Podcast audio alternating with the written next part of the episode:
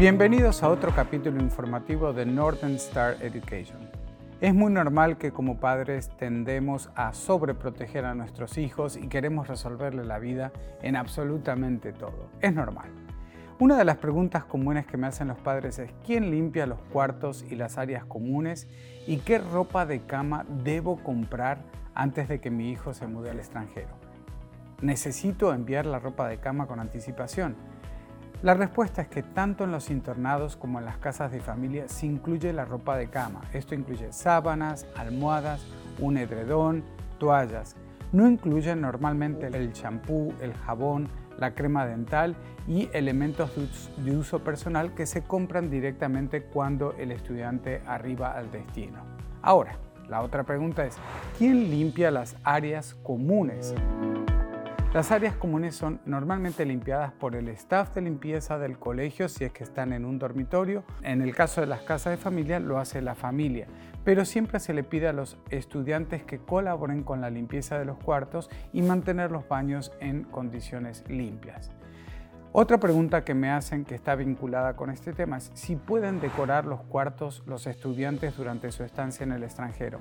En los dormitorios normalmente les permiten decorar el cuarto. Yo siempre sugiero traer una bandera del país, cuadros o fotografías de la familia o de los amigos para tenerlos siempre presentes.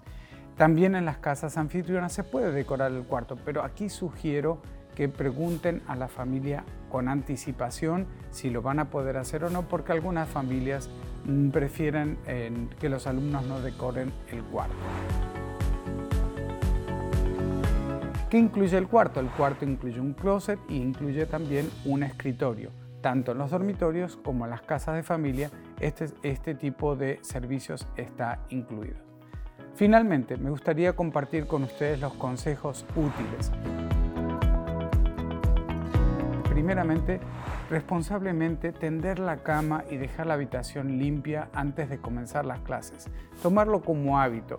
Así en mi casa no el estudiante no lo haga, cuando esté en el extranjero se ve como una norma de educación poder hacerlo.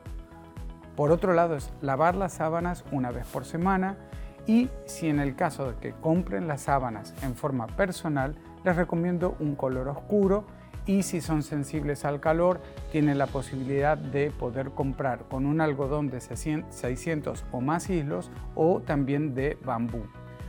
Por, otro lado, cuando estén decorando la habitación, es importante respetar el gusto del roomie si es que están compartiendo el cuarto con alguien más y viceversa.